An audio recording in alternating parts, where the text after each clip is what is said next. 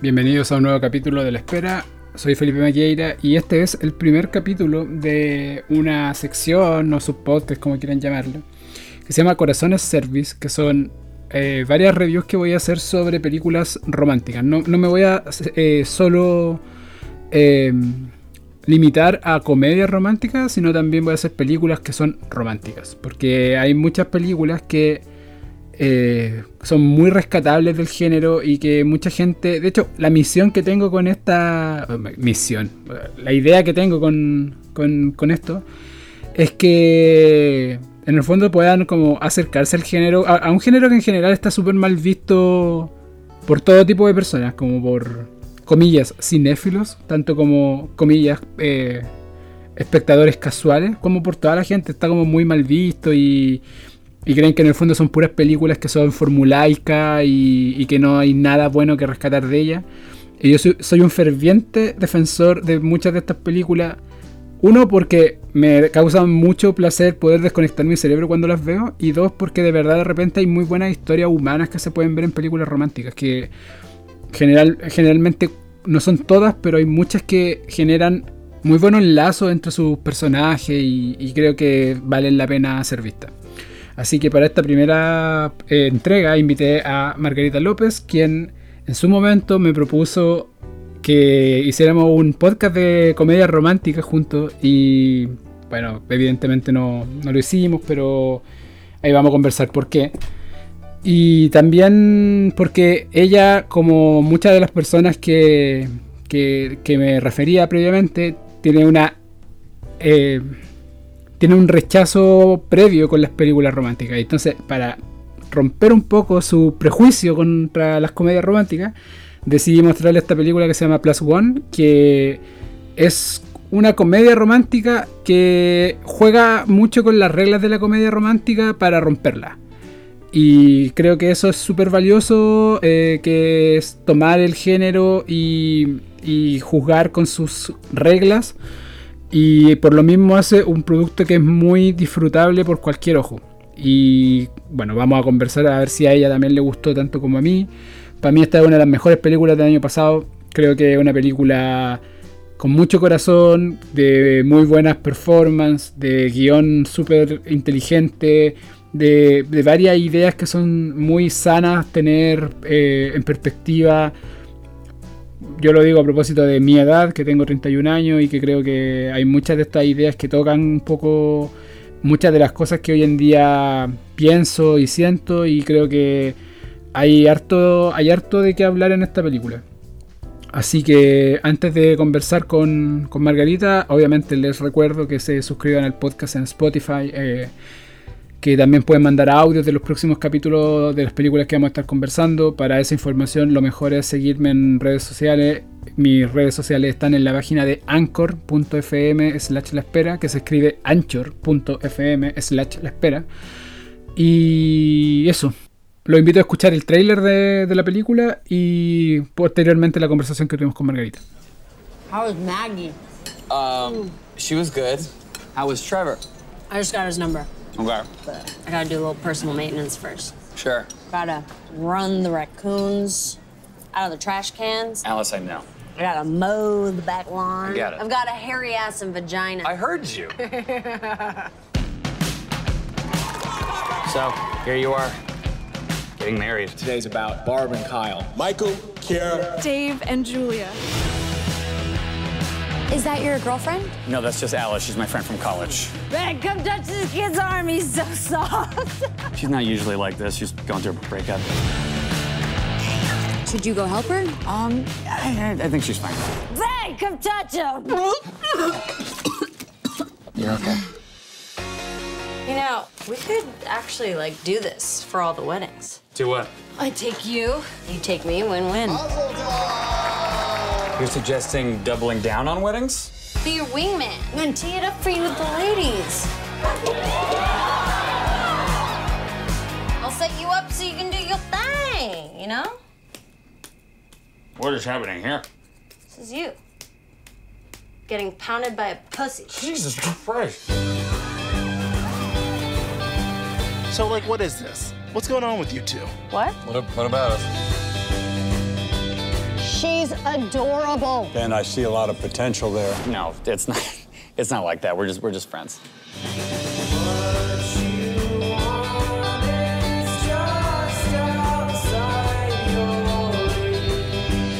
Why is everybody so in love and just so sure? They're not. The truth is, I just didn't get it. If you spend your whole life looking for perfect, you wind up with nothing. You don't like cuddling? I love cuddling. I just don't want to cuddle with you. What about tickle scratching? What is tickle scratching? We like sc- we scratch each other's backs in a gentle way, but it's not weird. It's like What?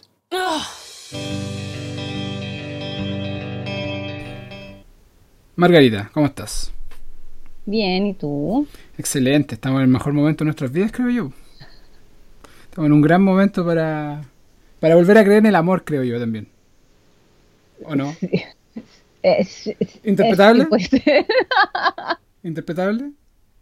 no sé, para creer en el amor eh, por March, yo creo. Los gringos descubrieron el amor a March esta semana. man.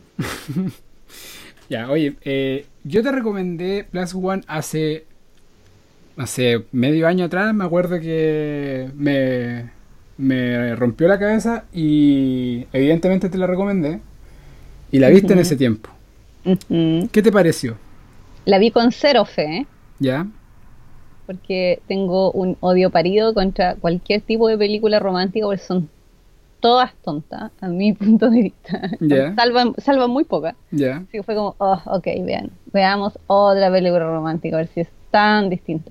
Y efectivamente es distinta. De hecho, no, no me desagradó, lo cual es importante. ¿Ya? La encontré bastante buena. Y la segunda, vez que, la segunda vez que la viste ahora para este podcast, ¿qué te pareció? ¿Te pareció mejor? ¿Te pareció lo mismo? ¿Le encontraste algo que no le había encontrado la vez anterior? Eh, no, solamente reafirmó mi idea de que la mina es muy seca y el protagonista masculino es muy tonto.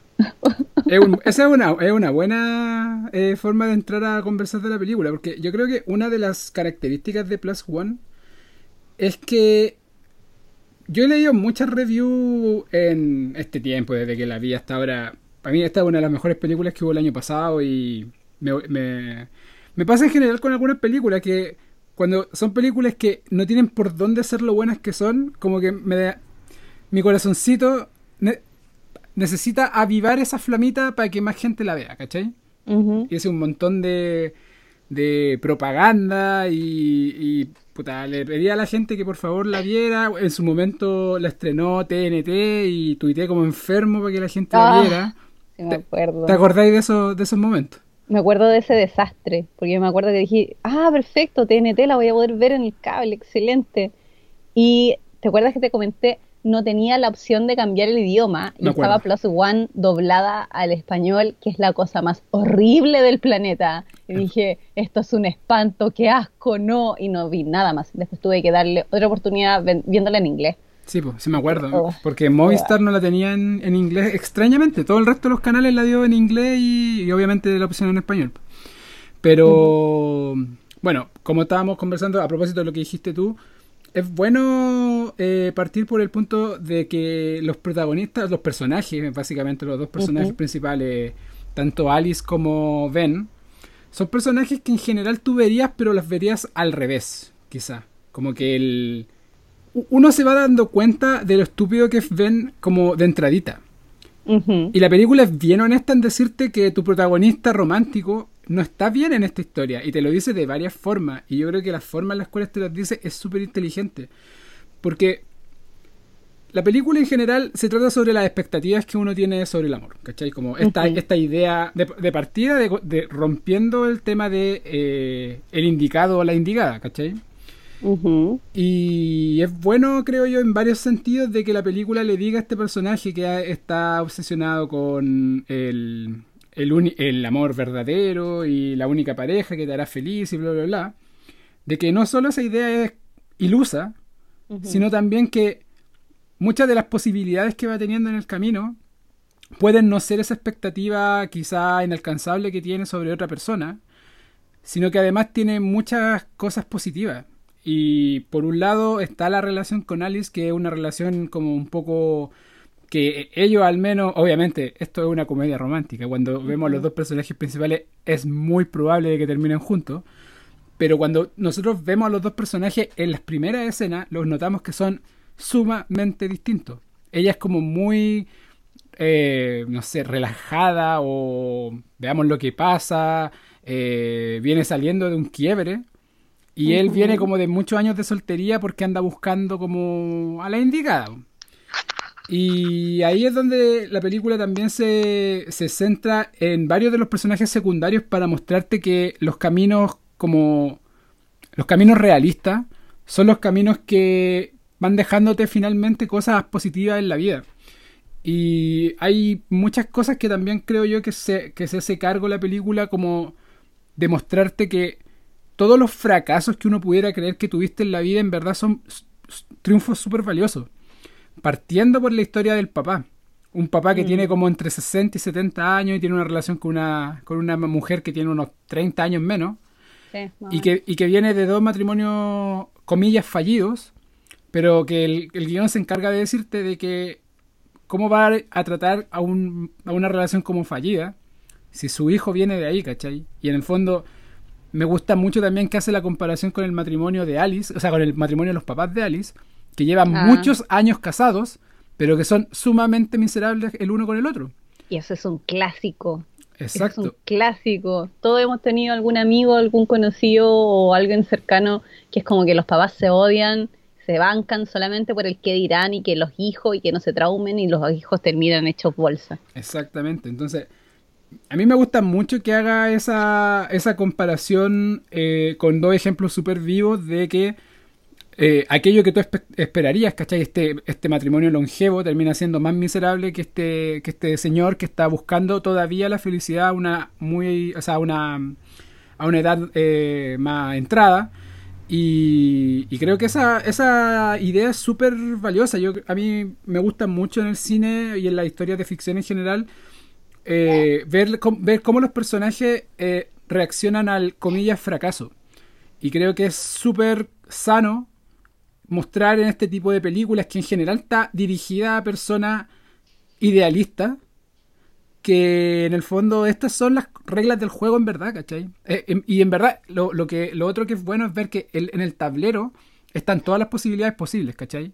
Y creo que es muy sano ver que, que en el fondo la idea de tener eh, ideas preconcebidas tanto sobre personas como sobre ideas de relaciones eh, perfectas, comillas, eh, al final son, son eso, son ideas y son básicamente destructibles, o claro, destructibles por la realidad.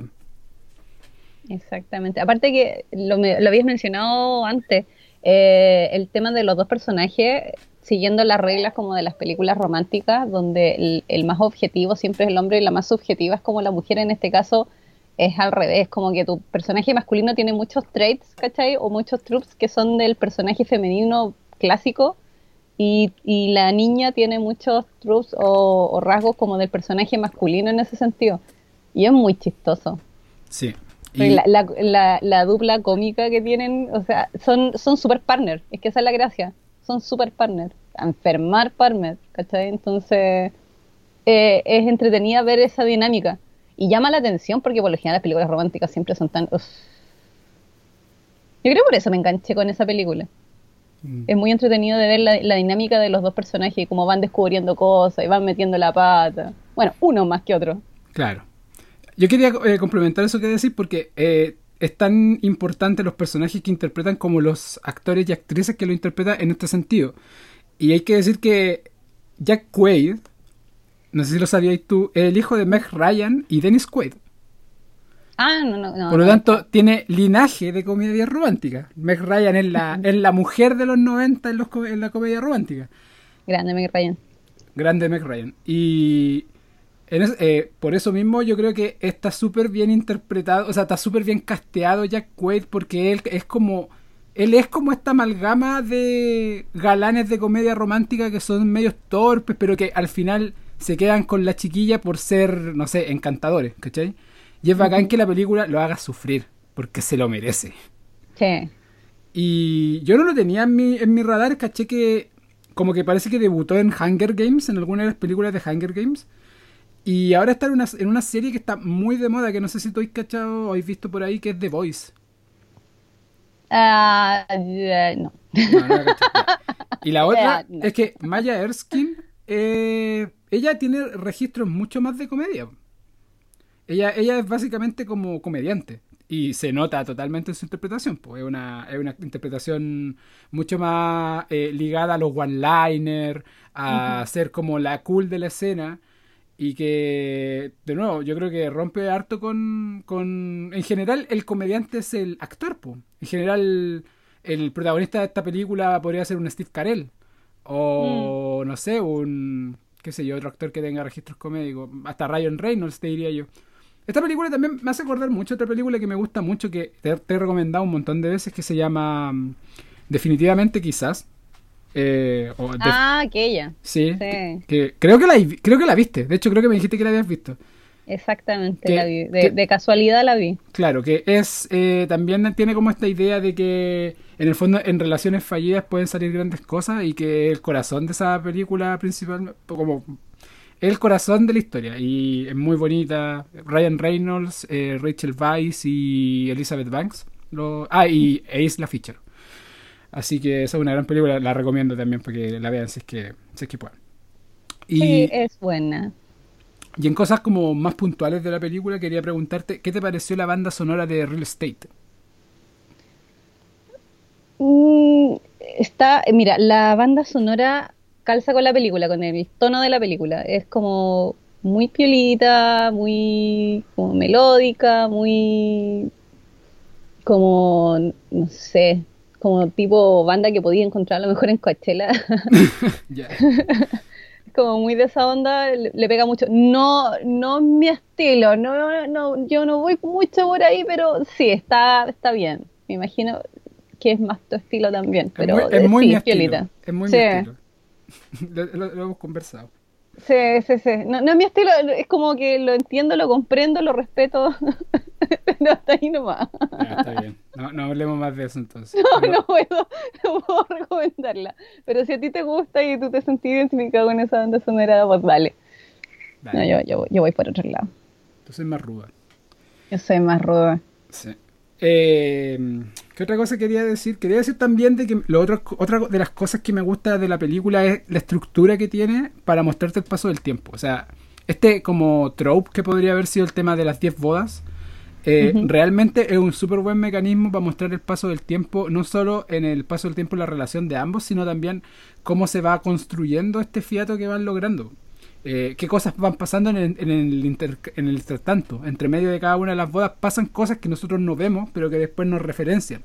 Y creo que es súper un súper inteligente mecanismo para mostrar el paso del tiempo, eh, que no signifique como, no sé, escenas donde cambia la, la, la estación, qué sé yo. Me, gusta, me gustó mucho la estructura por ese lado. Y lo otro que también me gustó de la idea de las bodas es que lograron mostrar muchos tipos de bodas, muchas religiones, muchas culturas, eh, bien algo bien eh, variado y diverso y yo creo que eso hace súper bien para, no sé, pues, eh, mostrar distintas formas de, de, de- de llevar a cabo un matrimonio. Pues vemos desde matrimonios pomposos a matrimonios muy sencillos, vemos matrimonios de, de- de muchos tipos de personas y que creo que también es, hace súper bien que se vean en pantalla. Y distintos desastres, porque hay muchos discursos que son muy desastres, que son los más chistosos. Como... Sí, Porque hay, hay muchos que son como, ay, la pareja ideal, ah", y después hay unos pasteles que se dedican más como a hablar de su vida propia que, de los, de, que de- del matrimonio al que están yendo, ¿no? Es como, pasáis por todas, por toda la experiencia. Aparte que uno que de repente también hay un par de matrimonios, te das cuenta que hay muchas cosas que uno dice, ah, sí, esto algo se parece a lo que fui a matrimonio X. Como, ah, desastre, ah, no, sí, esto fue entretenido. Mm. Entretenido el matrimonio. Eh, sí, puede ser. Sí, entretenido. No, no es tan entretenido. No, no es tan entretenido. Es un sufrimiento. Bueno, para el lado femenino es un sufrimiento, pero te invitan, hay que ver, ah, diablo, hay que ver el listado de, de cosas para regalar. Ojalá que te avisen con tiempo para comprar algo que sea como eh, acorde a tu bolsillo, porque si no vaya a encontrarte una cuestión que es como, no sé, el sillón de 500 lucas, de un millón, y como ya, ok, sí, al tiro te voy a comprar eso, sí, súper bien. Después tenéis que ver el vestuario, tenéis que ver el vestido, si es en invierno, que te vaya a poner, si es en verano, que te vaya a poner, los zapatos, el maquillaje, el peinado, olvídate, ¿eh? Uno queda vuelto mono. es como que decía, ok, esta inversión tiene que pagarse. Llegáis al matrimonio con cara de, me tengo que, me tengo que, no sé, cobrar de todo el sufrimiento y sacrificio. Esta cuestión tiene que ser buena y no hay nada terrible cuando invertís todo ese tiempo y el matrimonio es como las pelotas. ¡Ah! Horrible. Bueno, es verdad, eso también puede pasar. Son posibilidades. ¿Qué- Ay, sí, mira, tu lado es súper fácil. ¿Tú te- qué tenéis que hacer? Buscar un terno, un traje que te veáis como bien, un zapato que sea como cómodo y listo. Y con suerte, no sé, hacerte la barba, cortarte el pelo, anda a saber tú. Pero una, una, hashtag una, sufre. Es terrible. El los zapatos son preciosos. Siempre que uno va a esa cuestión, los zapatos siempre son lindos. Te duelen los pies de una manera, y por ejemplo, yo que siendo una fémina no estoy acostumbrada a andar con taco, es un gran sacrificio, es una demuestra de cariño y de respeto que yo me ponga un taco para poner, para ir una de estas cosas. Y después termina así como con los pies hinchados, tenéis que llevar zapatillas, no, no, no sé. No, no. Es como bueno por un lado y entretenido, pero Pero involucra sacrificio. Es como el amor. No, es como el hay amor. mucho sacrificio detrás, olvídate. Y un matrimonio es como el Hay amor. plata invertida, weón, hay plata invertida. No, es terrible. Es verdad. Oye, volviendo un poco al- a las interpretaciones, eh, quería quedarme también con... Hay un par de escenas que son súper importantes y que creo que muestran mucho como el rango que tienen cada uno de ellos. Particularmente la escena del quiebre. La, Ah. la escena del quiebre es una escena sacada de otra película. Como que obviamente que nosotros vemos la película Sí. eh, pucha, mucho el registro cómico de Maya Erskine y, y en el fondo la vemos como ser solamente, como que uno no... Pasa que no la vemos ni actuar, la vemos como que ella es. Pero en la Sí, de- literal, es como que ni siquiera le dieron así, no sé, un, lee tus diálogos, aquí están tus líneas, es como que la mina llega y dice, hola, hola, saluda, ah, interactúa, se va. Sí, y ella ahí en ese momento toma de, con una fuerza el personaje y, e interpreta de forma increíble. A mí me, me encanta esa escena, me encanta la escena donde ella le enumera, en el fondo, todas las razones por las cuales debiesen estar juntos, que son todas razones que ni siquiera ella creía en su momento. La estáis viendo romperse el corazón frente a ti como Rafa en Los Simpsons y realmente te convence de que, esta- de que este personaje estaba, que en el fondo que le había dado una oportunidad real a, a, a Ben, ¿cachai? Encuentro Y que... estaba funcionando, sí, eso era lo más dramático, estaba funcionando re bien, hasta que el otro decidió auto boicotearse. Eso es lo otro. Me encanta que el personaje se auto boicotee. Me encanta. Lo encuentro, lo encuentro tan real. Lo encuentro tan historias que he sabido, que he contado, que, que, que, que- que en el fondo pasan, ¿cachai? Que hay gente que de repente tiene algo muy bueno y porque quiere algo mejor, deja, bota lo, lo, lo, lo bueno que tenía, ¿cachai? Creo que es muy bacán. También hay otra cosa que me gustó mucho del guion, que esta es es un momento súper pequeño y quizá un poco obvio, pero yo lo encontré muy bonito que esta idea de la relación que tienen ambos con las flores. Y es una, es una conversación que tienen, que, que creo que alguna vez tuvimos nosotros dos también. Sí, el tema de las flores muy cuático. Sí, que los dos van caminando después de haber estado en la piscina, ven como un escaparate con, con flores.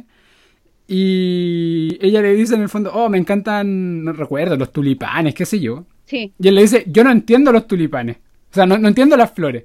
Y ella dice, ¿por qué tienes que entenderlas? Son bonitas y es un momento bonito recibirlas, ¿cachai? Es un muy bonito momento recibirlas. Dijo, sí, pero el momento en que te las regalo ellas empiezan a marchitar.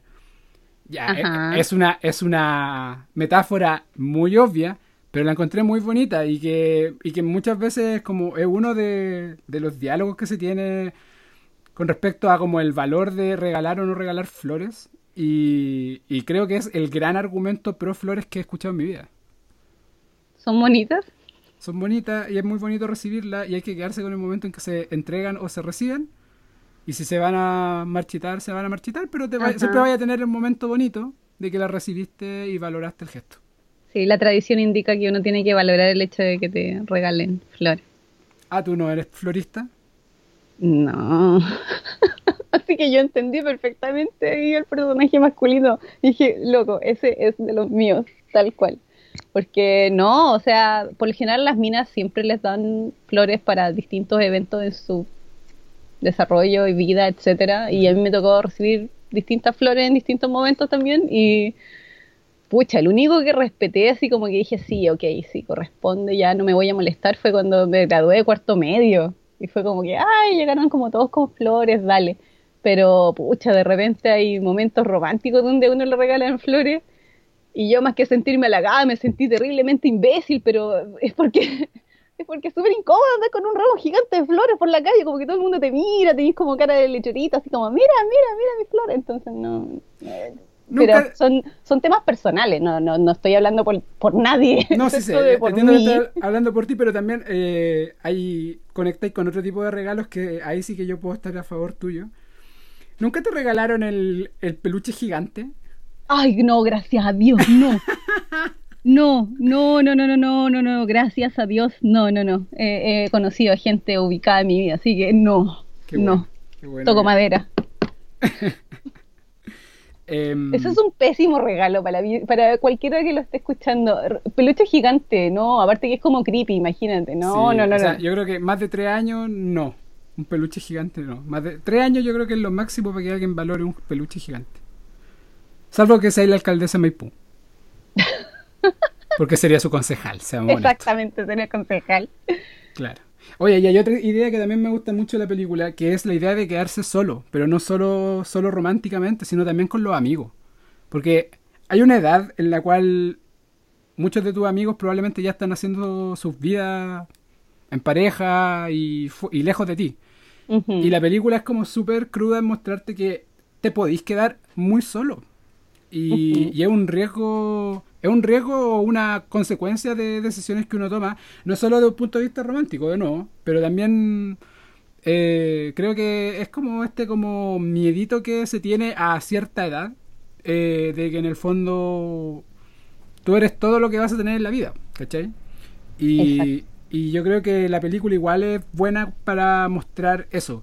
No solo, de nuevo, con el tema de que no tenían parejas para estos matrimonios, sino también porque eh, vemos mucho más a Ben en la película. Entonces vemos de que su vida es, es muy solitaria. pues. Eh, eventualmente empieza a llamar a, toda- a todos los amigos y eventualmente el único que le contesta el teléfono es el papá.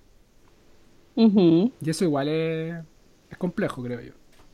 Porque se supone que los papás están siempre disponibles para ti. La mayoría de los casos es así, po. pero pasa, pues imagínate, a esta altura de hashtag una en su vida también hay muchos eh, pucha, amigos que empezaron su onda de tener guagua, casarse, comprarse la casa, tener el auto, eh, no sé, eh, ir cambiando de pega, que tener una guagua te cambia la vida, pero de una forma te cambia los ritmos, te cambia las prioridades, te cambia todo, entonces como que tenéis que ser como muy inconsciente como para decir, no, voy a seguir con mi vida de soltero teniendo un crío ahí que tenéis que cuidar y Mm. proteger y dar cariño y enseñar, entonces, no, olvídate, especialmente los primeros meses, como los primeros meses yo sé que nadie duerme, Mm. súper claro. No hay, no hay reglas del tiempo ahí. La guagua vive en su propio espacio-tiempo personal donde sus necesidades, si son a las 4 de la mañana, mala suerte.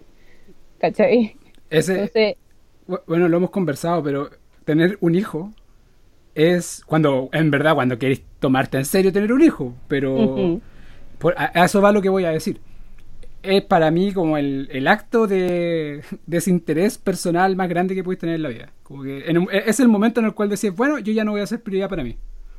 O sea, mi vida ya no es prioridad. Ahora la- mi No. prioridad es la vida de el pequeño o la pequeña que, que llegue. este pequeño engendrito que está aquí. Ese, ese pequeño, ese pequeño objeto con material genético mío y de mi pareja. Exacto. Y rogarle a todos los dioses de distintos credos que por favor salga buena persona y que no se salga pastel. Porque debe ser, debe ser muy terrible tener un hijo pastel. No, qué espanto. Para mí, yo, como- esto te lo he conversado, pero para mí, estando muy lejos de ser padre en mi contingencia actual, yo creo que eh, ser mal padre debe ser el peor terror que puede tener un adulto. Yo creo que cagarle la vida a otro ser humano debe ser lo más terrible que uno puede hacer como ser humano, básicamente. Como ser el responsable de que un hijo sea una mierda debe ser súper triste y súper frustrante. Ahora, hay gente que le da lo mismo, pues estamos llenos de papitos corazones en este país. Cierto. Pero, pero para mí yo creo que es muy terrible. Para mí, yo creo que no sé cómo dormiría en las noches como sabiendo que si, la si mi hijo es una mala persona por consecuencia de un, de un, no sé, de un abandono o un maltrato personal, a mí me daría mucha lata. Que si fuera por eso, es como. Lo que pasa es que ahí ya viene el tema de. Hay gente que. A ver, ¿cómo decirlo? Em, en el tratar de ser excelente padre, se vuelve como padre nazi. Y Mm. termina siendo como ese que tiene 4.000 reglas y Es que eso los eso los primeros hijos, los primogénicos de los padres nazis siempre están súper cagados porque tuvieron 4.000 reglas y al final lo terminaron pasando súper mal. Es que yo creo que, Eso, eso también es parte de, parte de ser mal padre. O sea, es que, por eso te digo, hay, un, hay que lograr un balance, creo yo. Que es súper difícil, ¿cachai? Como no cagarlo sobreprotegiéndolo, pero tampoco, obviamente, abandonarlo, pues, ¿cachai? Hay que, hay que lograr el justo medio aristotélico. Tal cual. y es muy Tal complejo, muy, muy complejo. No, yo creo que lo más triste es cuando el, el- el hijo te toca pastel así como gratis. Tú hiciste todo bien, pero no, ese pequeño saco de, con la mitad de tu gen es un pelotudo. y así quedó, y así creció, y así va a quedar. Y no pregúntale a la Michelle Bachelet. Ah, verdad. Oye, otra idea que también me gustaron de la película. Esta idea de que, que yo creo que eventualmente todos nos vamos dando cuenta y que y por eso yo creo que es tan bueno que la película te lo, lo, lo exteriorice porque no te vende modelos a aspirar. Es que ella misma le dice... No, no, no ella, le dice el amigo. Cuando en este como para mí como el clímax de la película que es cuando eh, terminan, Ben va solo a un matrimonio y se pone cargante, Ay, se pone como el típico el típico pelotudo de la, del matrimonio. Clásico saco de wea que uno dice, ay, ese weón, ¿por qué lo invitaron? Y está ahí, y es como un cáncer, weón. Claro. ¿Cuánta plata le dé el, el novio o la novia para tener que haberlo invitado al culiado?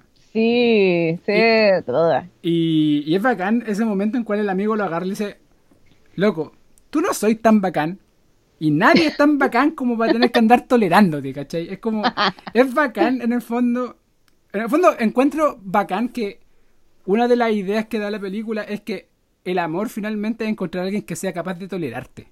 Porque todos tenemos nuestros cachos, todos tenemos Ajá. nuestros problemas, nuestro, nuestras cosas que nos hacen, comillas, indeseables. Y que alguien pueda en el fondo tolerar eso porque encuentra que las cosas positivas son más que las negativas en una persona. Encuentro que es una forma mucho más sana y real de buscar pareja, ¿cachai? Encuentro que no, Ah, sí. que en el fondo buscar como esta, esta idea preconcebida de, no sé, no, no- no sé cuál El es la... elegido, el The chosen one. como perfecto. Bueno, eso es muy Disney también, pues. Yo creo Sí, por po, eso ah. es un truco femenino, porque Disney te mete ahí todo el rato con las princesas y los príncipes. Digo, ah, Sí, po, es eso- el amor, perfecto. Justamente yo quería hablar de que en el fondo es bueno que una película te muestre lo que las, todas las películas también te dicen, pues, ¿cachai? Ujú. Y, o sea, que en el fondo contradiga lo que las películas en general digan. Y eso encuentro que es muy bacán. Eh, eh, En el fondo, una de las razones por las que me gusta Plus One es porque es una comedia romántica en contra de las comedias románticas, ¿cachai? Agarra todo lo... Por ejemplo, eh, Ben es todos los personajes de comedias románticas en uno, ¿cachai? Es, es inseguro, es... eh, eh, tiene esta idea de romantizar sus relaciones inexistentes, cree en el amor a primera vista, eh, cree que la- el romance es duradero y feliz, y no, ¿cachai? Y, eh, es, es extraño que sea un personaje tan eh, mayor y sea tan inmaduro. Y que yo creo que igual la película, a propósito de lo, de lo que hablamos sobre las paternidades, la película igual eh, como que lo explica, en que uno es eh, está como medio dañado por el divorcio del papá, por lo tanto no quiere repetir la historia del papá.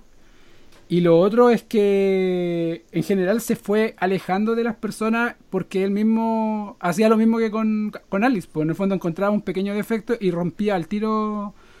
Yo creo que finalmente por el miedo al, al dolor de, de comprometerse sentimentalmente con alguien y que al final lo haga, lo haga un poco mierda.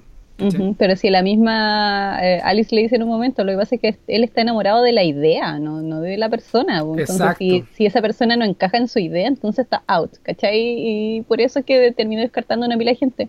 Como cuando se, se encontraron con los amigos de, de, de Ben, ¿te acuerdas? Que una pareja de, de eh, gays que era como, yo creo que es el highlight de la película porque los amé, porque son geniales. Y le dicen así como, eh, no, olvídate, este gallo tenía una polola y estuvieron como dos o tres meses y terminaron cortando porque eh, no, no compartían el mismo humor. Él no la podía hacer reír, por lo tanto no podían estar juntos y dije, oh, qué, qué saco de hueá. como comprobado, este tipo es un saco de pelotas, qué espanto. Mm. Bueno, qué bueno. Me alegra mucho que te haya gustado la película. Que no hayáis perdido el tiempo viéndola. Yo creo que eso Sí, es- grande Alice. sí. Esa fue una de las grandes reflexiones post película. Terminé de ver la película y fue como Alice weón, fue demasiado, fue generosa y tuvo un acto de generosidad de bancarse este saco de pelotas y ver como, ok, sí, puede ser. Sumemos todo este desastre. Puede, puede que salga algo bueno de esto. Bacán. Oye, Margarita, yo te, quería- yo te invité a este primer capítulo de eh, Corazones Service, sección que también ayudaste a nombrar. Por lo tanto, comparto la culpa contigo. eh, porque tú querías hacer un podcast de comedias románticas conmigo. Ay, sí, porque los odio todos. Claro, básicamente tú querías eh, destruir todo lo que yo te presentara. Esa era tu Sí. idea. Sí, esa era mi idea. Eso no iba a funcionar. Viva la destrucción. Ya, eso. Gracias por, por estar en este capítulo y darnos tu opinión de la película. De nada, no nada. O sea, espero que la gente igual se banque las opiniones, porque siempre las opiniones son tan diversas, así que Son opiniones, pues. exactamente. Son... De repente las mías son medias pesadas, entonces como... No, pero tú eres, tú eres un amor. Eh, sí. Sí, Sí, sí. Lo eres. Ya, gracias. Bueno, esa fue nuestra conversación con Margarita sobre Plus One, una película que, como les dije, me gusta mucho por todas las razones que les dije. Solo agregar que, a diferencia de Margarita, a mí me encanta la banda sonora de Real Estate y creo que las canciones de la película están todas muy bien elegidas. Me encanta It's Real, me encanta Out of Tune, me encanta Beachcomber. Creo que son canciones súper buenas que le aportan mucho a la película y que, nada, le dan un, le dan un plus. No, not pun intended, eh, a la película. Así que eso, eh, agradecerle a Margarita de nuevo por haber eh, conversado conmigo sobre esta película. También agradecerle a todos quienes escuchan el podcast. Les, les vuelvo a, a recordar que se suscriban al podcast, que, que estén atentos a, a las nuevas películas que voy comentando, así pueden mandar audio y participar del podcast. Agradecer también por todo el feedback que he recibido del podcast, la gente que lo, que lo está escuchando, que le gusta y que me lo hacen saber, a mí me, eso me alegra mucho, me alegra mucho que mucha gente ha descubierto películas gracias al podcast, que yo creo que para mí es como el, el gran el gran pago que, que espero recibir haciendo esto y, y me gusta que pase, así que eso, gracias de nuevo por estar atento al podcast y que estén muy bien. Y eso, mucho ánimo a todos, sí, la espera continúa.